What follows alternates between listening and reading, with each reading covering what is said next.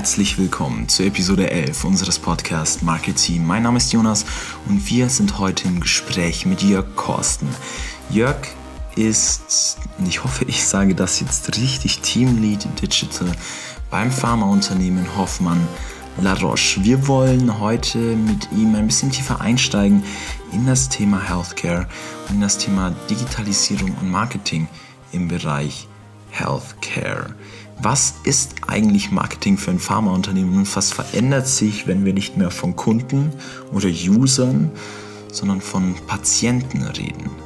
Das und vieles mehr auch zum Thema Wearables und dazu, wie Daten die gesamte Branche verändern, jetzt in Episode 11, denn it's Marketing Time.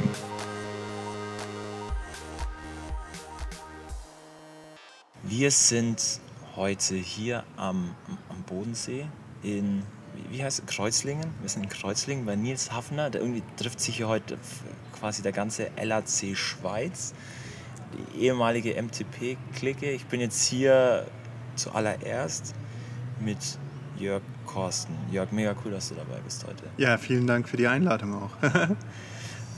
wir sind hier, wir gucken, äh, man muss das vielleicht auch einmal kurz im Podcast festhalten. Wir sitzen auf der Terrasse, irgendwie so, hm, weiß nicht, schwer einzuschätzen, 50 Höhenmeter über dem Bodensee, gucken da drauf.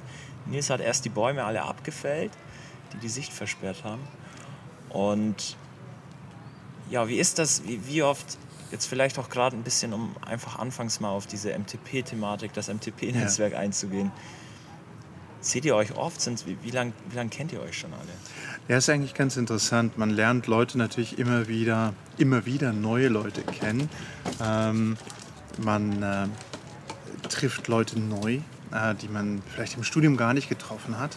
Äh, aber dadurch, dass die, der LRC Schweizer Local Alumni Club ja. Schweiz ähm, quasi doch ein kleiner ist, ungefähr 20, 25 Mitglieder, ähm, hast du dann doch ein ganz anderes Verhältnis. Wir sind natürlich sehr weit verstreut. Wir sind nicht Berlin, ja, wir sind auch nicht Hamburg, ja, wo du 50, 60, vielleicht 100 Leute teilweise hast, ähm, sondern es ist etwas weiter verstreut. Wir sehen uns sicherlich weniger häufig, äh, mehr in kleinen Gruppen und ich glaube heute ähm, treffen wir uns natürlich hier so vielleicht mit einem Drittel. Ähm, Nils selber, Inka, seine Frau, die früher auch bei MTP war, meine Frau, die auch bei MTP war.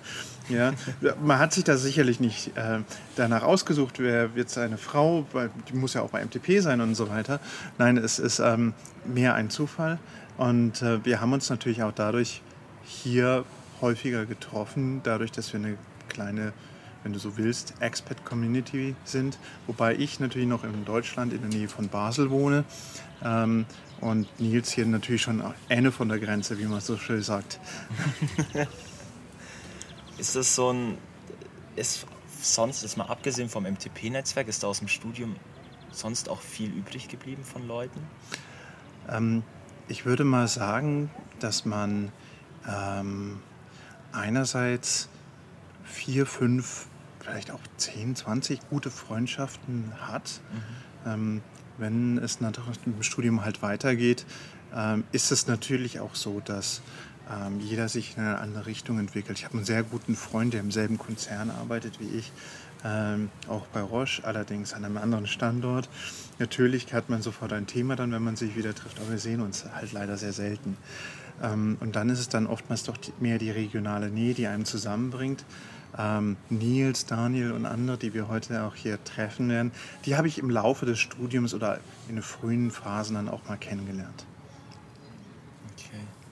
Und du hast, wo, wo hast du damals studiert? Ich habe in, in Freiburg studiert ähm, zuallererst. Damals gab es in Freiburg auch eine Geschäftsstelle. Es war, glaube ich, die zweite oder dritte Geschäftsstelle nach Saarbrücken. Ich glaube 1983 oder 1984 wurden wir damals gegründet. Die gibt es heute nicht mehr, leider. Und das ist eine ganz interessante Anekdote eigentlich. Hatte man damals in Freiburg die Absicht, einen Betriebswirtschafts- und Marketinglehrstuhl einzurichten. Und dann hat man gesagt, hey, MTP wäre da ganz gut, da was zu machen. Allerdings äh, kam es nie dazu. Es gab nie den Betriebswirtschaftshauptstudiengang. Ähm, es blieb immer bei der Volkswirtschaft. Ähm, und dann irgendwie, ich weiß gar nicht, wann dann die Geschäftsstelle, glaube ich, 2010 oder 2012 wurde sie dann geschlossen auch. ähm, weil man für das Thema Marketing natürlich auch eine ganz andere ähm, Klientel dann angesprochen hat. Ähm, wir hatten aber auch eine, einfach eine tolle Zeit. Wir hatten eine Geschäftsstelle, die sehr vielfältig war. Wir hatten Chemiker dabei, wir hatten Mediziner dabei. Und ganz interessant, wir hatten sogar einen Theologen dabei. Ähm, kann jeder sagen, ja natürlich, äh, auch die katholische Kirche macht Marketing, sie hat ja schließlich Kirchenglocken. Aber das Interessante was, äh, war, dass Felix eben nachher auch nationaler Vorstand einmal wurde. Also okay. unheimlich große Bandbreite an, an Menschen, ähm, die sich aber natürlich jetzt im Nachgang natürlich noch weiter verstreut haben, weil sie einfach ganz andere Sachen äh, in ihrem Berufsleben machen. Okay. Heißt, du bist dann auch, hast angefangen mit VWL? Damals. Ich habe mit VWL angefangen und ich war sehr, sehr, sehr erfolglos dabei. ähm, ich habe, ähm, und, und das hat fast viel mit MTP zu tun, muss man ehrlicherweise sagen. Ich habe bei MTP mit ähm, eigentlich in der zweiten Woche meines Studiums kennengelernt. Man hat mich damals damit gelockt, dass man da eine Sektkellereiführung mit anschließendem Marketingvortrag machen würde. Ähm, war eine wunderbare Veranstaltung. Im Laufe dieser Veranstaltung wurde ich dann gefragt, ich würde, würde mich doch für Informatik interessieren. Das hätte man schon mitbekommen. Ähm, äh, ich habe aber nie Informatik studiert. Ähm, kurze Zeit später, ungefähr zwei Monate später, war ich dann sogenannter Ressortleiter Infoservice. Das okay. war ein Job, den kann man sich heute eigentlich gar nicht mehr vorstellen. Es ging damals um Recherche in Datenbanken oder das Erstellen einer regionalen Webseite für die Geschäftsstelle und die Betreuung des äh, Lotus Notes basierten Intranets. So bin ich da eigentlich reingerutscht, weil ich hatte einfach Spaß an, an dem technischen Thema, war aber ganz schlecht in Mathematik und dachte so, hey, vielleicht so etwas, wo du einfach dein Hobby weiter äh, betreiben kannst. Also hast du schon während dem Studium früh einfach auch angefangen, irgendwie nebenbei Websites zu bauen, genau. sich irgendwie einzuarbeiten? Ich habe im Grunde schon vor dem Studium äh, in der Schule mal angefangen, Webseiten zu bauen. Wir hatten eine der ersten Schulwebseiten gebaut, okay. äh, die es im Land Baden-Württemberg gab. Furchtbar groß, furchtbar schlecht aussehend, aber mit ziemlich viel Spaß, auch mit einem sehr, sehr guten Lehrer damals zusammen, der ähm, nicht sehr viel wusste über das äh, Informatikthema. Damals lief das unter Informatik, nicht unter Webdesign aber der sehr viel Vertrauen hatte auch in seine Schüler. Und so hat er das angefangen. Einfach, man hatte einfach Spaß, man wollte was ausprobieren. Ich habe dann für, auch für eine Möbelspedition mal eine Webseite gemacht und so weiter. Ähm, bin einfach an diesem Thema dran geblieben und dann ähm, habe ich einfach nach und nach mehr Verantwortung im Bereich MTP für Themen rund um IT übernommen. Was war da so ein großes Projekt oder was war da? Im, Im, Grunde genommen, wenn man sich anschaut, das war 1998 bis 2000. Das war so die Zeit, wo ähm, wir eigentlich mehr und mehr feststellen mussten, dass wir zwischen den damals 16 Geschäftsstellen den Bedarf hatten, ähm, uns mehr und besser auszutauschen. Also es war sehr viel mit Fax mit sehr viel mit Telefon passiert. Die Mobiltelefone kamen auf. Ja. ja. Es gab 16 oder 32 Bit Modems. Ja. Äh, ganz äh, ähm, ja, zukunftsorientierte Haushalte hatten dann schon mal eine ISDN-Anlage. Ähm, und da haben wir damals, hatte ich ähm, die Chance im Grunde genommen mitzuarbeiten im sogenannten MTP-Net-Team, äh, das damals aus drei, vier Leuten bestand, äh, das sich eben um diese Entwicklung eines Intranets kümmerte aber das auch versucht hatte, äh, die Informationen, die wir als MTP für uns generiert haben, nach außen zu tragen. Also das Thema zum Beispiel, wir haben ja pro Jahr 200, 300 Marketingveranstaltungen, äh, Vorträge, kleinere Kongresse, größere Kongresse, Fort, ähm, ja, Projekt, ähm, Ergebnisvorstellungen, ja. solches zu machen.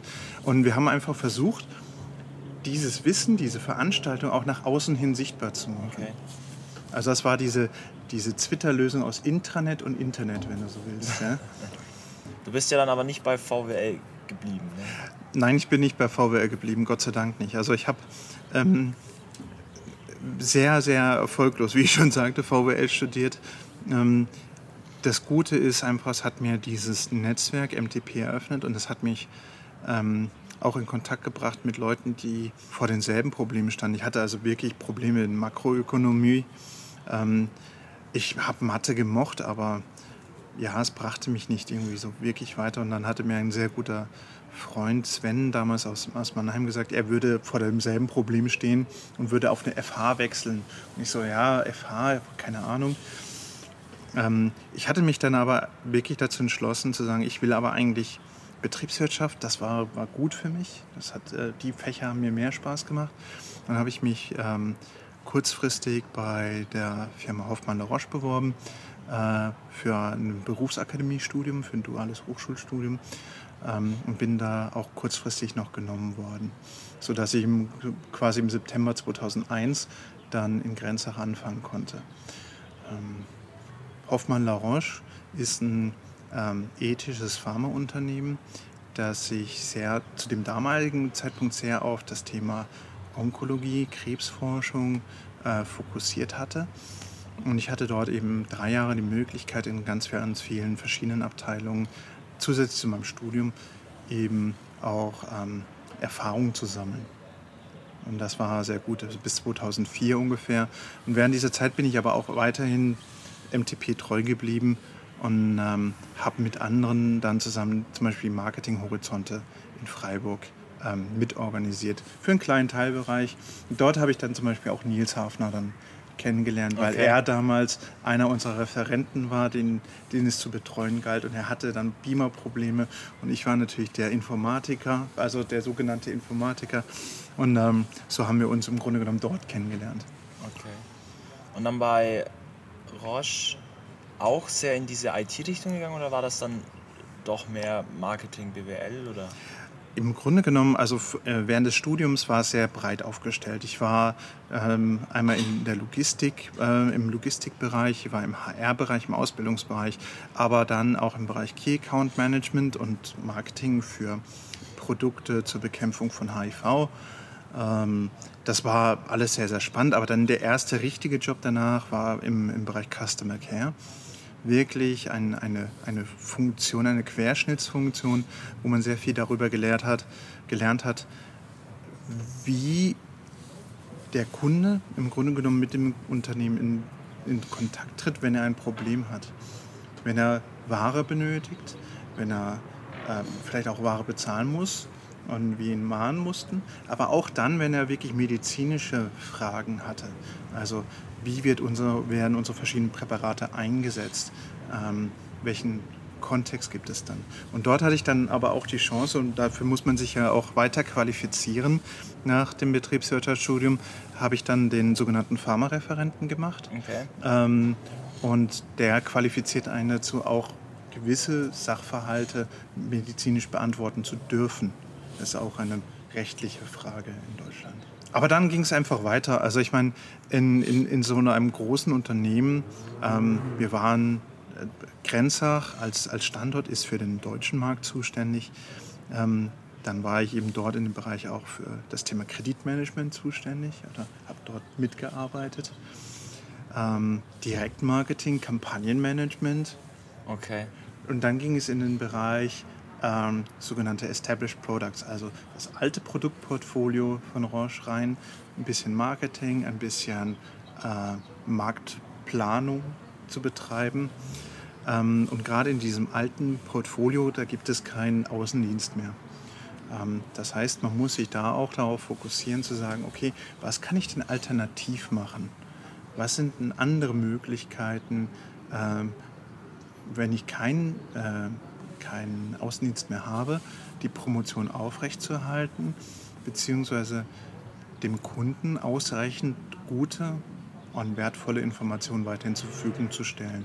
Insofern war das dann mein erster Schritt in diesen Bereich äh, E-Marketing rein, ähm, den ich dann ähm, ab 2010, wo die Abteilung dann offiziell in Grenzach auch vorhanden war, ähm, wo ich dann dort mitgearbeitet habe und dort bin ich dann bis äh, 2014 geblieben in Grenzach. Okay. Und bin dann ähm, in unser globales Hauptquartier nach Basel gewechselt okay. ähm, als internationaler Digital Manager. Und jetzt machst, was machst du jetzt heute genau? Heute ähm, hat sich auch meine Funktion wieder ein bisschen geändert. Ähm, der offizielle nennt, äh, Titel nennt sich Group Lead Digital Services. Das heißt, ähm, ich arbeite jetzt nicht mehr auf einem individuellen Produkt, sondern ich arbeite quasi an Services für das gesamte Produktportfolio. Das sind Sachen, äh, wenn man gerade im Bereich digitales Customer Engagement äh, denkt, ähm, wo man sagt, okay, wir müssen eine gewisse Technologie vorrätig halten oder auch entwickeln, ähm, für die, die alle Produkte benutzen können. Das geht in das Thema Insights, ähm, also Marktforschung, was ist denn, sind die Bedürfnisse unserer Kunden, wenn es um digitale Kommunikation geht, aber auch Analytics, Benchmarking, Training, Best Practice Sharing, all diese Themen, die man eigentlich als individuelles Produktteam nicht lösen braucht. Okay. Und ich arbeite da eben Hand in Hand mit dem zweiten Subteam zusammen, das eben genau diese, ja, diesen individuellen Brandteams Support gibt. Wir haben jetzt Petra Sammer damals in der Folge über visuelles Storytelling haben wir mhm. mal die Frage aufgegriffen, wie verändern sich oder wie verändert sich durch diesen Vormarsch der Daten und das, das mhm. Thema Big Data die Rolle der Kreativität? Jetzt sind wir da in einem ganz anderen Bereich, mhm. aber auch eine Sache, die sehr stark davon beeinflusst ist und die auch ja, fast schon äh, ganz, ganz, ganz wichtig ist, dass sie dadurch beeinflusst wird. Wie verändert sich jetzt gerade durch diese datengetriebene Sache, dadurch, dass wir Daten bekommen, dass wir die sammeln können mhm. durch sei es unser iPhone, das mit unsere Schritte mitzählt yeah. oder dann wirklich Variables, die da tiefer reingehen. Wie verändert sich da die Rolle oder wie verändern sich da vielleicht auch Berufsbilder in der, in der Pharmaindustrie? Ich, ich, glaube, es gab immer schon eine Rolle, die sich um das Thema Datenanalyse gekümmert hat. Und das war der, der klassische Marktforscher. Und ähm, sehr oft waren äh, die Daten, die man genutzt hat, waren entweder ja sekundäre Marktforschung. Ähm, man hat sich also seine Reports so zusammengekauft äh, oder äh, die primäre Marktforschung. Also wir sind hingegangen, haben die Leute befragt. Aber ich ähm, sehe mehr und mehr eigentlich, dass wir eine ganz, ganz andere und bessere Chance bekommen, indem wir, ich nenne es jetzt einfach mal digitale Marktforschung, betreiben. Und was wir damit meinen, ist im Grunde genommen nicht ähm, quasi einen Fragebogen auf einer Webseite, weil das wäre ja schon fast wieder primäre Marktforschung, sondern wir, oder ich meine damit eigentlich, äh, das Ganze, was wir vielleicht auch alternativ als passive äh, Analyse von Social Media und, und anderen Webkanälen äh, bezeichnen könnte. Also Patienten, Ärzte, Menschen tauschen sich über all ihre Themen auch auf sozialen Medien, auf Foren, auf Blogs aus. Und ähm, solange diese Konversation eben öffentlich verfügbar ist, und das ist ein ganz wichtiger Punkt in diesem Bereich Ethik, ähm, da gibt es auch einen Code der, des, ähm, der Ephemera dazu, okay. ähm, dass man eben für Marktforschung auch in einem ethischen Umfeld diese öffentlichen äh, Daten ruhig benutzen kann, also natürlich anonymisiert. Aber das gibt uns so viel Einblicke im Grunde genommen in die Themen, die für Patienten oder für Ärzte oder die Betreuer von Patienten, also Caregiver, Eltern, Freunde wichtig sind, dass wir ähm, eigentlich fast ethisch dazu verpflichtet sind, auch denen zuzuhören. Nicht nur in einer Marktforschungssituation, äh, wenn wir über, ähm, darüber reden, ähm, was ist wichtig für einen Brustkrebspatienten, dann ist es natürlich etwas anderes, wenn er vor uns sitzt, auch als, Markt, äh, als Pharmaunternehmen, oder wenn er ganz normal redet. Mhm. Und wenn wir ihm dann zuhören können und es uns dann gelingt, eine Lösung für seine Probleme an, zu entwickeln oder anzubieten, ähm, basierend auf diesen Erkenntnissen, dann, dann finde ich, das ähm, ist es wirklich unsere moralisch-ethische Verpflichtung, das auch zu tun. Wie ist da derzeit der Stand? Was ist da mhm. bisher alles möglich? Also es gibt natürlich vieles, das in der Zukunft noch mehr möglich wird. Lass uns einen kurzen Augenblick auf das Thema Marktforschung vielleicht mal noch gehen und nachher auf das Thema Big Data, alternative Möglichkeiten. Aber, ähm, wir haben im Moment rund 40 Studien gemacht, ähm, wo wir ganz breit von ähm, onkologischen Indikationen, Brustkrebs, Blasenkrebs, bis hin zu Hämophilie, also der Bluterkrankheit, zugehört haben. Was ist diesen Leuten wichtig? Und vor allen Dingen, man muss eins sagen, wir als Pharmaunternehmen wissen ja auch nicht alles. Ähm, wir, wir, scheinen immer die Experten zu sein, nachher, wenn wir das Produkt auf den Markt bringen. Aber eine Geschichte rund um das Thema Hämophilie, als wir zum ersten Mal ähm, uns damit beschäftigt hatten, hatten wir gar niemanden im Unternehmen, der ähm, dieses, diesen Markt kannte. Okay. Wir hatten Forscher, die sehr gut wussten, wie die Krankheit ähm, funktioniert, welche Methoden wir brauchen, um äh, die Krankheit zu ja, behandeln. Aber keiner wusste wirklich, was ist wichtig für den Patienten. Und dort haben wir dann eine erste digitale Marktforschung gemacht, um erstmal selber zu verstehen, was ist wichtig für den Patienten, was ist wichtig für den Caregiver. Und das war für uns schon etwas, wo wir dann nochmal uns sehr genau überlegt haben, wie können wir uns auf, auf dieses Thema vorbereiten. Das andere, und was ich fast noch spannender finde, ja, einige werden jetzt sagen, digitale Marktforschung, wow, interessant, ist ja neu, ist gar nicht so neu, würde ich jetzt mal behaupten. Äh, ich glaube, ähm, das Neue daran ist vielleicht, dass wir es systematischer machen müssen. Okay. Ähm, da gibt es ganz viele Herausforderungen auch. Zum Beispiel, ähm, dass du von rund 70 Prozent der Konversationen ähm, eigentlich nur festlegen kannst, ähm, woher kommt denn diese Konversation? Also du hast natürlich eine Sprache, der du zuhörst, ja Englisch, äh, aber woher kommt denn der Sprechende? Und wenn du alle offenen Analyseverfahren anwendest, dann kannst du nur bei knapp 30 Prozent wirklich festlegen, hey, der kommt aus der USA, der kommt aus UK oder woanders her. Aber im Grunde genommen weißt du es meistens nicht. Also Sprache ist viel wichtiger als Länder. Ähm, das ist so diese eine Herausforderung, die wir immer haben. Und natürlich ähm, haben wir die andere Herausforderung, dass ähm, Menschen unterschiedlich gerne auf offenen Kanälen sprechen. Mhm. Ähm, wenn du nach Deutschland schaust, wenn du in, nach Österreich schaust oder in die Schweiz, dann, ist, ähm, dann sprechen wir nicht weniger online als ein Amerikaner. Bloß wir machen aus meiner Sicht viel weniger Konversation auf offenen Foren. Wir sind eher in geschlossenen Foren. Und das ist so ein Unterschied, wo wir vielleicht manches Mal nicht genügend Einsichten in gewisse Märkte dann bekommen. Hast du nur ein kurzes Beispiel ja? auch für die Leute, fürs Verständnis? Gibt es Beispiele für offene, geschlossene Foren, die ja. so aus dem Alltag? Natürlich, ich denke mal, jeder kennt inzwischen Twitter, Facebook. Ähm, all diese Kanäle sind für uns die offenen Kanäle, äh, wo auch die äh, Kanäle selber offene Schnittstellen anbieten, um Daten zu analysieren. Es gibt aber auch geschlossene Foren, ähm, wo es eben nicht möglich ist. Es gibt große Patientenplattformen wie Patients Like Me, Caranity und andere, wo Patienten sich untereinander austauschen können. Okay. Ähm, da können wir natürlich nicht rein, da sollten wir auch nicht rein. Es ja. wäre auch ethisch sehr verwerflich, dort reinzugehen, wenn der Patient nicht selber ähm, die Bereitschaft hat, es mit uns zu teilen. Die, die andere Sache, die ich eigentlich noch viel spannender finde im Moment, ist natürlich, dass ähm, dieser Trend oder ich weiß gar nicht, ob es noch ein Trend ist, aber vielleicht ist es sogar schon abflachend. Wir tragen ja im Grunde genommen sehr viele Dinge jeden Tag mit uns herum. Mhm. Ähm, wir haben unsere Fitnessarmbänder.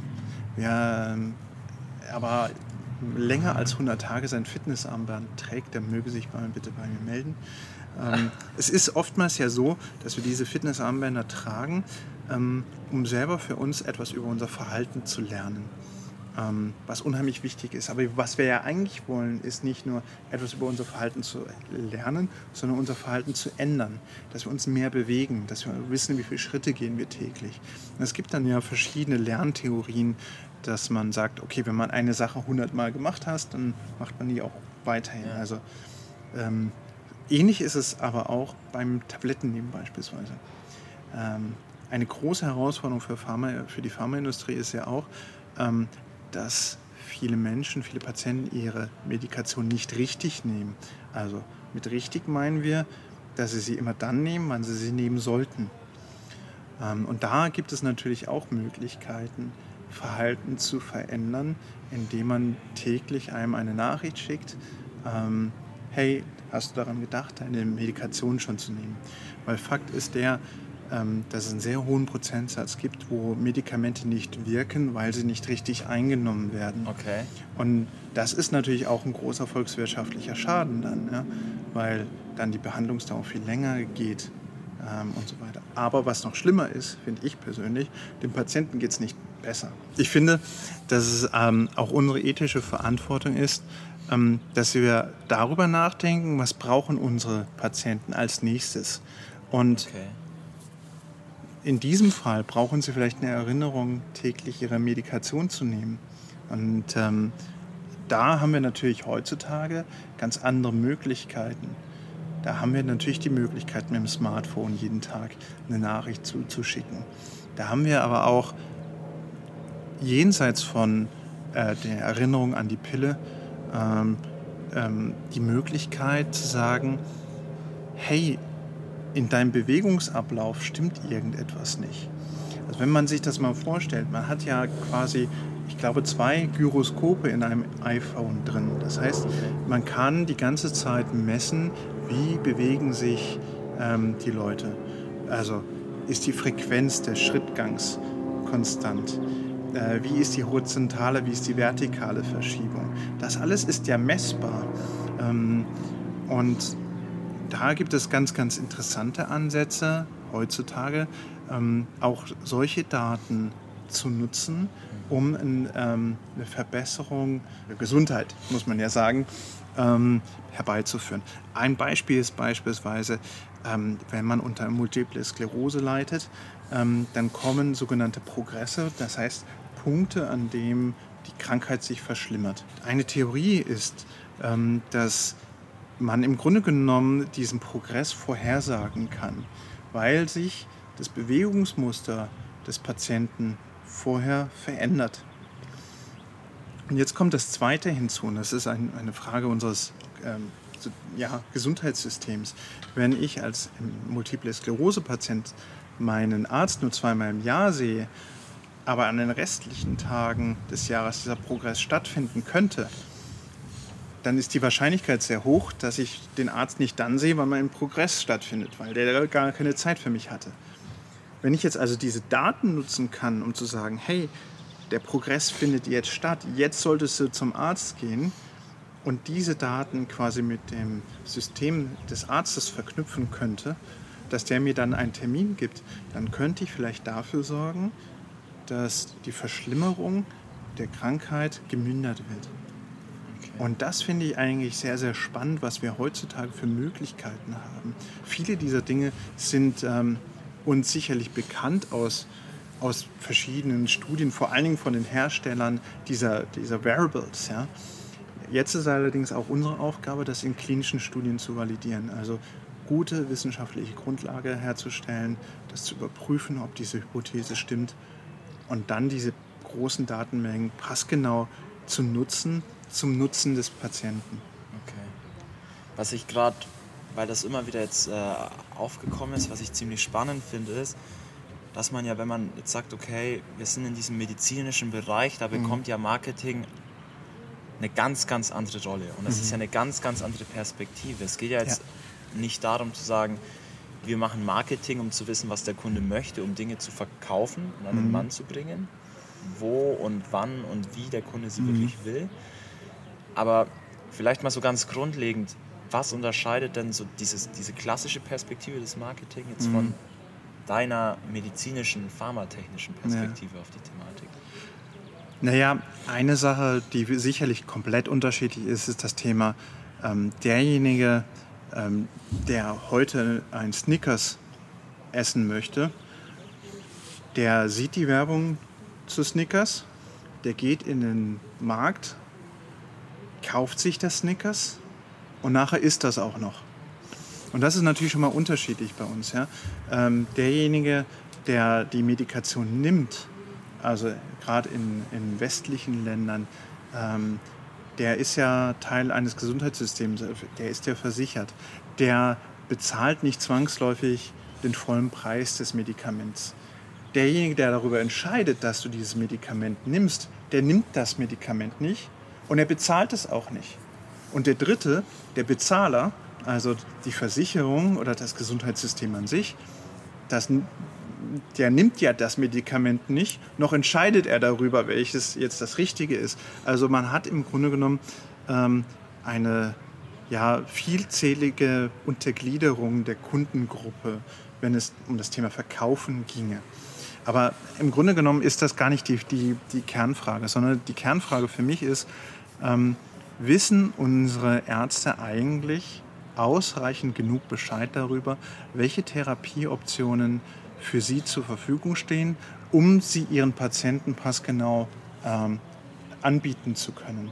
Und gerade dieses Thema, ich komme immer sehr gerne auf Brustkrebs zurück. Ja? Brustkrebs war früher eine, eine tödliche Krankheit. Heutzutage ist sie behandelbar und verzeiht jetzt, liebe äh, Hörer, ich sage jetzt mal in meinem ähm, nicht sehr medizinisch lastigen, eher wirtschaftsorientierten Denk, äh, Denken, es ist fast eine chronische Krankheit. Sie ist behandelbar geworden. Und zwar, weil man heutzutage besser diagnostizieren kann, welcher Typ oder Subtyp Brustkrebs ist das und welche verschiedenen Medikamente äh, kann man da einsetzen. Man kann sie also viel passgenauer einsetzen. Das heißt aber auch gleichzeitig, für den Arzt ist die Welt komplexer geworden. Er hat nicht mehr nur dieses eine Medikament, er hat dann 10, 20, vielleicht sogar 30 verschiedene Medikamente, äh, die möglicherweise einsetzbar wären. Und da muss es uns gelingen, auch als Pharmaunternehmen Klarheit herbeizuführen, zu sagen, hier in diesem Segment 1, Segment 2 können wir äh, dir eine sehr gute Therapieoption anbieten, die deinem Patient, deiner Patientin hilft. Was ist, hast du also vielleicht, um es mal mhm. kurz und knackig auf den Punkt zu bringen, gibt es irgendeine so Vision, die du selber hast für diese, für diese Thematik, um das Ganze irgendwie, also was denkst du, wo muss es hin?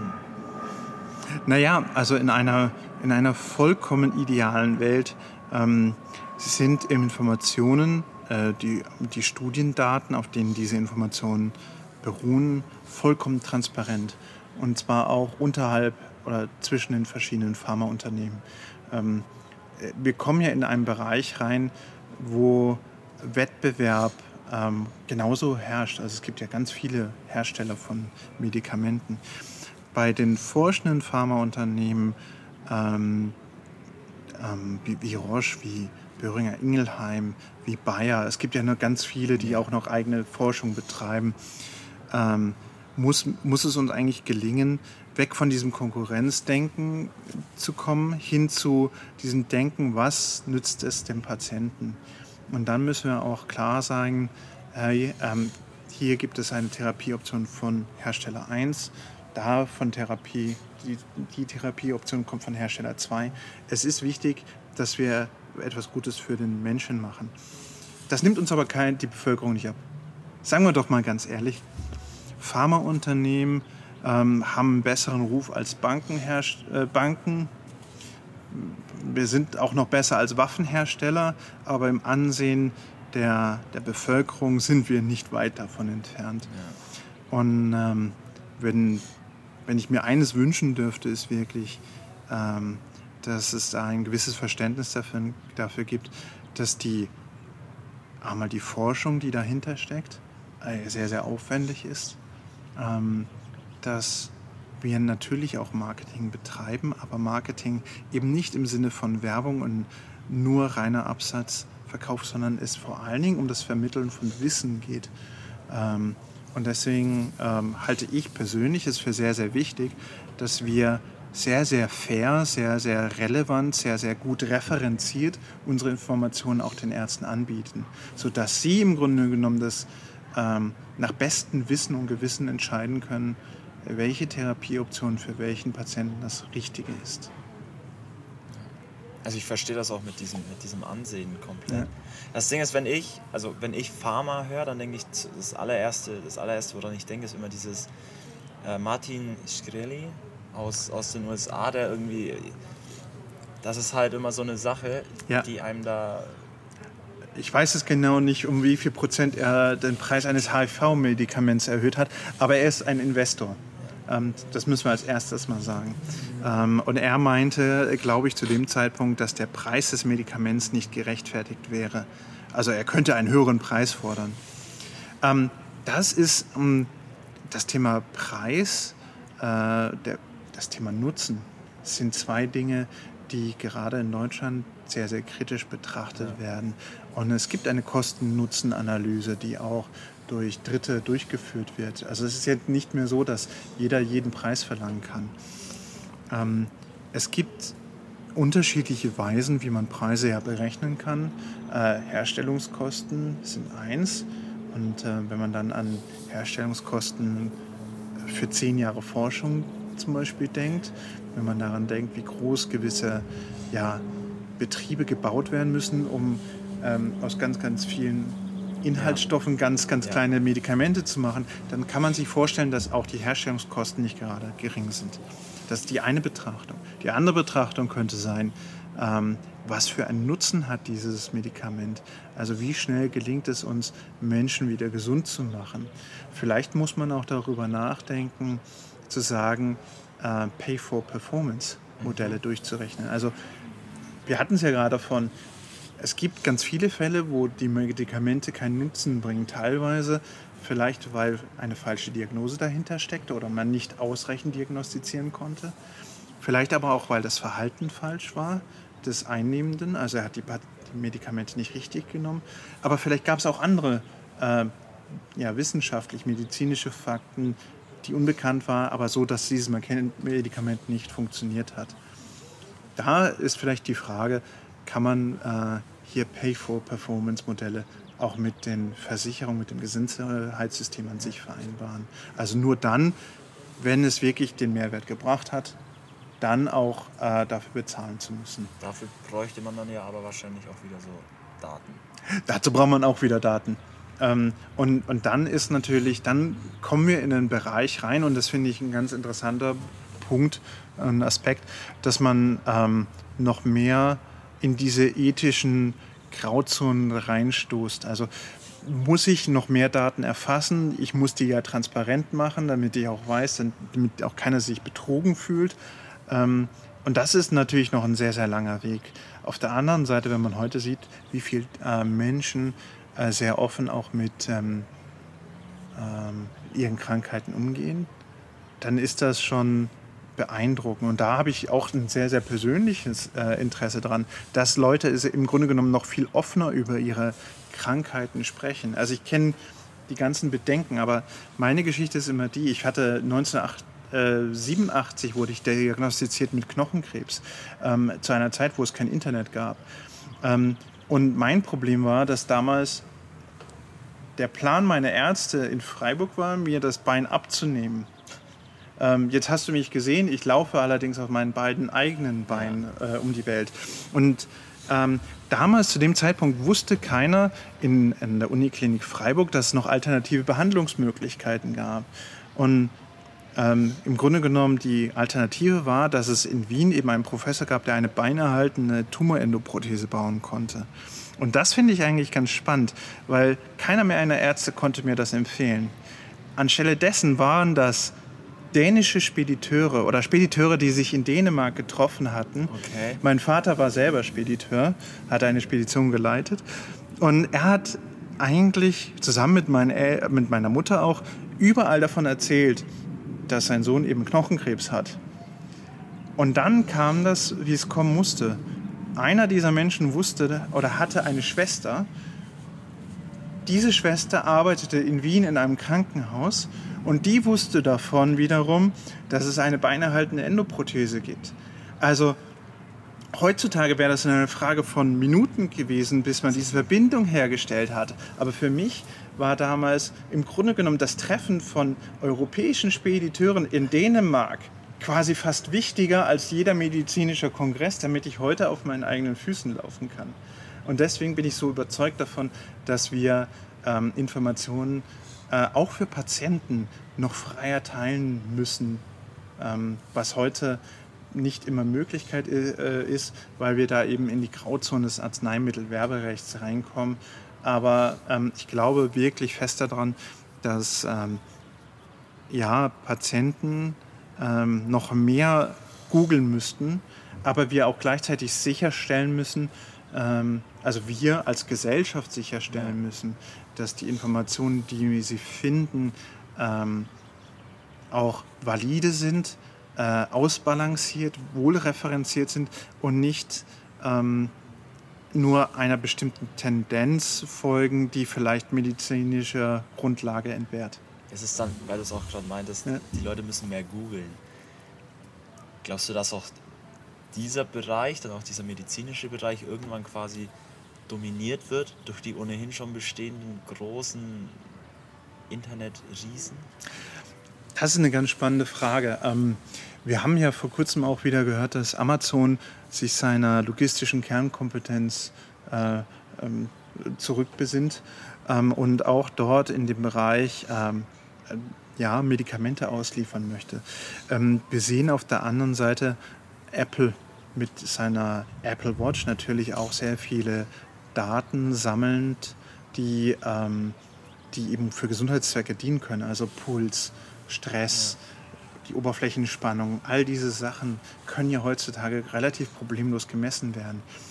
Ähm, ich würde sagen, wir werden da noch sehr, sehr viele Neuerungen sehen. 3D-gedruckte Knochen beispielsweise, was, was mein totaler Favorit ist. Also, liebe Hörer, wenn irgendjemand was weiß über 3D-gedruckte Knochen oder sonstiges, bitte bei mir melden. Ich bin äh, gerne bereit zu testen. Ähm, ähm, ich, ich denke einfach, dass das wie überall ist. Wir, haben, wir leben in einer digitalen Transformationszeit. Ähm, da werden wir an einiger Stelle ähm, Neues darüber lernen, wie Daten verwendet, wie analysiert werden können.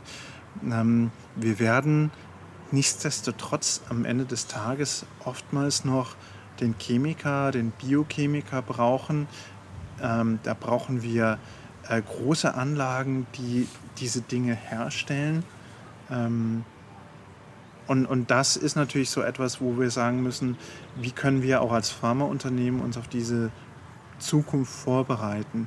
Wie können wir Patienten für klinische Studien finden, die wir sonst mit normalen Anzeigen oder Werbung in den Unikliniken nicht finden können.